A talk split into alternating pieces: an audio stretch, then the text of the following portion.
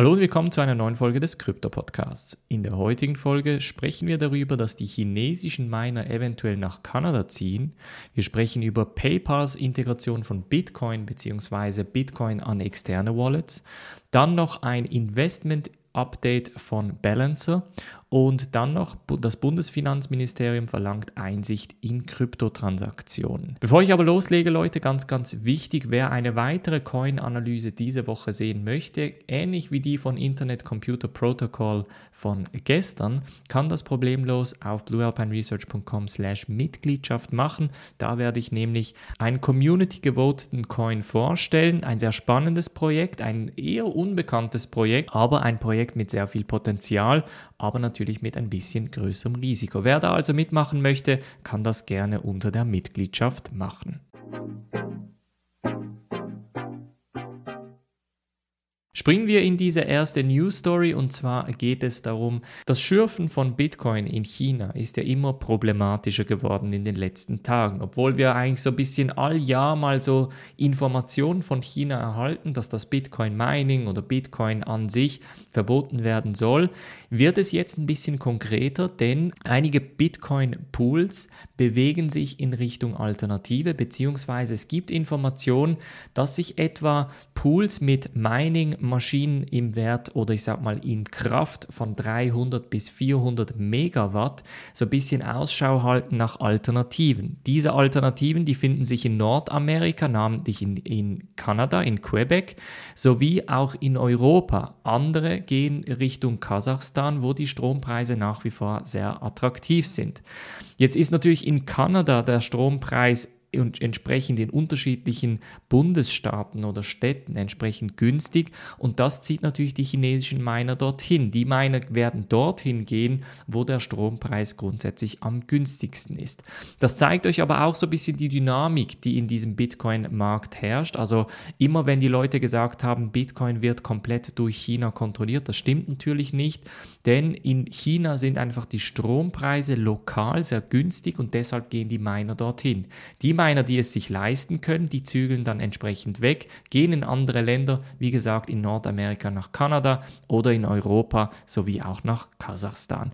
Ich glaube also, da werden wir kurzfristig unterschiedliche Hash-Rate-Unterbrechungen sehen. Das heißt, es kann durchaus ein bisschen mehr Volatilität im Markt geben durch diese, sag mal, durch diesen Umzug, durch diese Bewegung in diesem Mining-Markt. Ich glaube aber langfristig wird sich das entsprechend eben, wie gesagt, in Nordamerika oder in Europa so setzen, dass die Leute entsprechend weiter meinen können. Dann springen wir zu PayPal, denn PayPal hat ja vor ein paar Wochen bzw. Monaten angekündigt, dass sie den Kauf und Verkauf von Bitcoin im Ökosystem erlauben werden. Das ist eine sehr coole Sache und hat sehr wahrscheinlich auch die Nachfrage nach Bitcoin ein bisschen beflügelt. Aber das Problem war bisher immer, dass man diese Kryptos oder diese Bitcoin nie aus dem PayPal-Ökosystem rausbekommen konnte. Das heißt, man musste es im PayPal Wallet quasi behalten. Jetzt scheint es aber so, als wäre PayPal daran, genau dieses Problem eigentlich zu lösen, indem sie die Möglichkeit auf einen Transfer von einem externen Wallet ermöglichen sollen. Eine sehr spannende Sache und ich glaube, die, das wird die Adoption von PayPal, von Bitcoin und von Kryptos im Allgemeinen weiterhin antreiben und ich glaube auch das ein sehr, sehr bullisches Zeichen. Dann springen wir noch zu Balancer. Balancer ist eines der bekanntesten DeFi-Protokolle. Die haben nämlich von Risikokapitalgebern jetzt etwa 24,25 Millionen US-Dollar Investment bekommen. Das sind bekannte äh, Risikokapitalgeber aus dem Kryptobereich. Es waren bereits auch sehr bekannte Investoren da drin und es zeigt einfach das Vertrauen allgemein in den DeFi-Bereich und vor allem in das Balancer-Protokoll. Was Balancer so spannend macht, ist, dass man Liquiditätspools in unterschiedlichen ähm, Verhältnissen auffüllen kann. Das heißt, wenn man traditionellerweise einen Liquiditätspool mit 50-50, also sagen wir Ethereum und USDC auffüllen muss, dann kann man bei Balancer zum Beispiel 80-20 machen.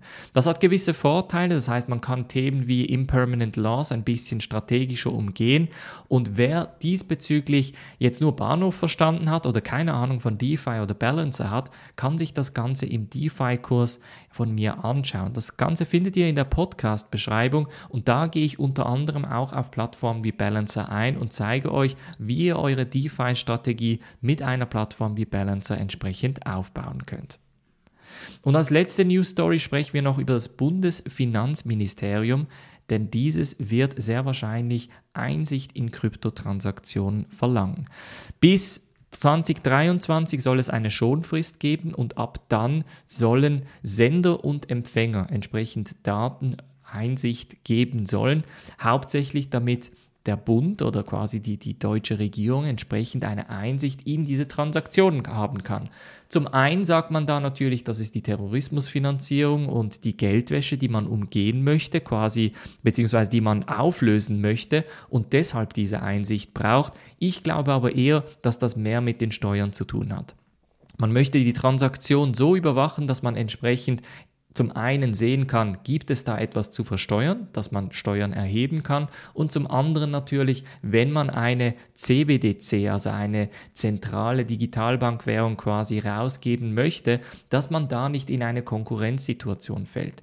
Ich kann mir da zum Beispiel auch vorstellen, dass die Stablecoins wie USDC, USDT und wie sie alle heißen, entsprechend eher in ein Verbot laufen versus den traditionelleren Kryptowährungen. Das heißt, sobald eine CBDC im EU-Raum oder halt in Deutschland, ich sag mal, Alltag wird, dann möchte man natürlich die Konkurrenzsituation da ausschalten und allfällige Stablecoins verbannen. Und das ist so ein bisschen, ich glaube, das wird in den kommenden Jahren noch ein sehr, sehr wichtiges Thema sein. Und auch das wird natürlich mit dieser sogenannten Einsicht in Kryptotransaktionen auch folgen. Jetzt, da kann man das System natürlich nicht umgehen. Man wird aber sehr wahrscheinlich da an seine Grenzen kommen, wenn es um äh, sogenannte DeFi-Protokolle geht oder auch um sogenannte Mixer. Das heißt, sobald man eigentlich mit diesen Technologien anfängt zu spielen, ist es extrem schwierig, natürlich die Transaktion zurückzuverfolgen. Ich rate das natürlich keinem an. Ich bin sehr, sehr stark dafür, dass man grundsätzlich alles transparent offenlegt, das heißt auch bei den Steuern. Werde diesbezüglich für die Leute, die den DeFi-Kurs gekauft haben, haben, auch ein Interview mit einem Steuerexperten machen, das ich nächste Woche veröffentlichen werde. Das heißt, sehr, sehr wichtige Fragen, die die Mitglieder von der Mitgliedschaft fragen konnten, werde ich entsprechend den Steuerexperten fragen. Das wird sich sehr stark auf das Steuerrecht in Deutschland beziehen, weil die Steuersituation in Deutschland nochmal ein bisschen kritischer ist als zum Beispiel in der Schweiz. Das heißt, wer dieses Interview hören möchte, kann sich natürlich auch den DeFi-Kurs kaufen. Das war's von der heutigen Folge. Wie gesagt, immer sehr gerne Bewertung dalassen. Fünf Sterne hilft wirklich, den Podcast ein bisschen bekannter zu machen. Würde mich sehr freuen. Nächste Woche gibt es natürlich wieder eine Coin-Analyse. Das Voting wird heute im Laufe des Tages online geschaltet. Es wird wieder sicher einen spannenden Coin geben. Ich bin auf jeden Fall gespannt, wie die Nachrichten in der Kryptowelt weitergehen. Wir sehen uns nächste Woche wieder. Macht's gut und bis dann.